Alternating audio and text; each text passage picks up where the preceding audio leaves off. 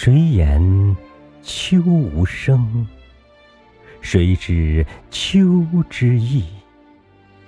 谁又能真正静下心来，去听秋之语？听那秋从头至尾的深情脉脉的叙说。尽管我暖不化深秋落地的寒霜，捂不热从西北刮来的萧瑟冷风，也无意去阻拦冬越来越近的脚步。但，我愿用一颗爱怜、虔诚并敬仰的禅心，去倾听秋的如歌细语，感受秋无处不在的悱恻缠绵。坐在黄叶斑驳的树下。用目光穿透深秋的树行，在黄昏中搜寻落在林中小径上的枯叶，并用一颗滚烫的心将它们一一熨平，拢在一起，悄悄埋葬，然后稳住神。静下心来，听秋翁的叙说，听他曾经的欢乐，他的痛楚和他的收获。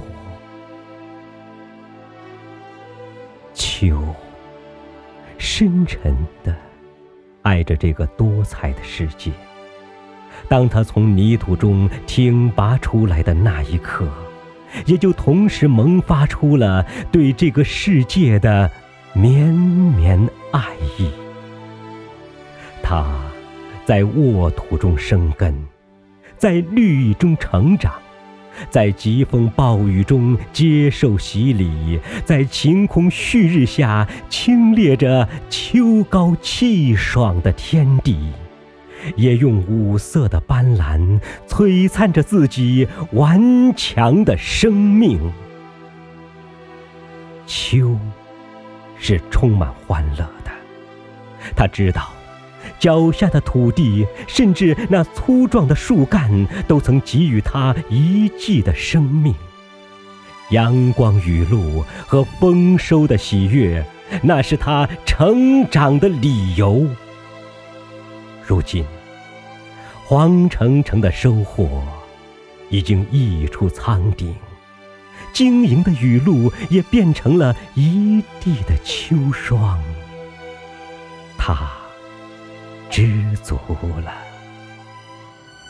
你看，那挂在树上，在阳光下闪耀的红叶，便是他脸上绽放出的笑意。秋之爱，在树尖上跳跃，在空中与大地间传递。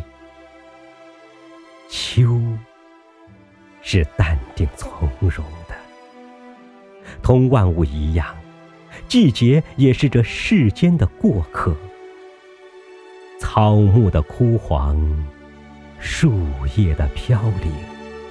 其实，如同人到了年纪就会掉头发一样，或许这也是感恩母亲的一种表达方式。秋不惧怕衰老，他也曾有过春的青葱浪漫，夏的雍容华贵。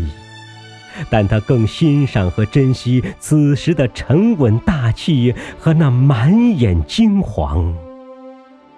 他将人生恨短缠变成了对秋日的爱恋，这便是我们常说的人生重晚情吧。南方。风在敲竹，北方地已凝霜。秋知道自己的日子不多了，尽管是一岁一枯荣，可这生命的步履竟是那般来去匆匆。还没来得及仔细欣赏，已然寒风一阵，花落去，归雁两行，别秋声了。霜如雪，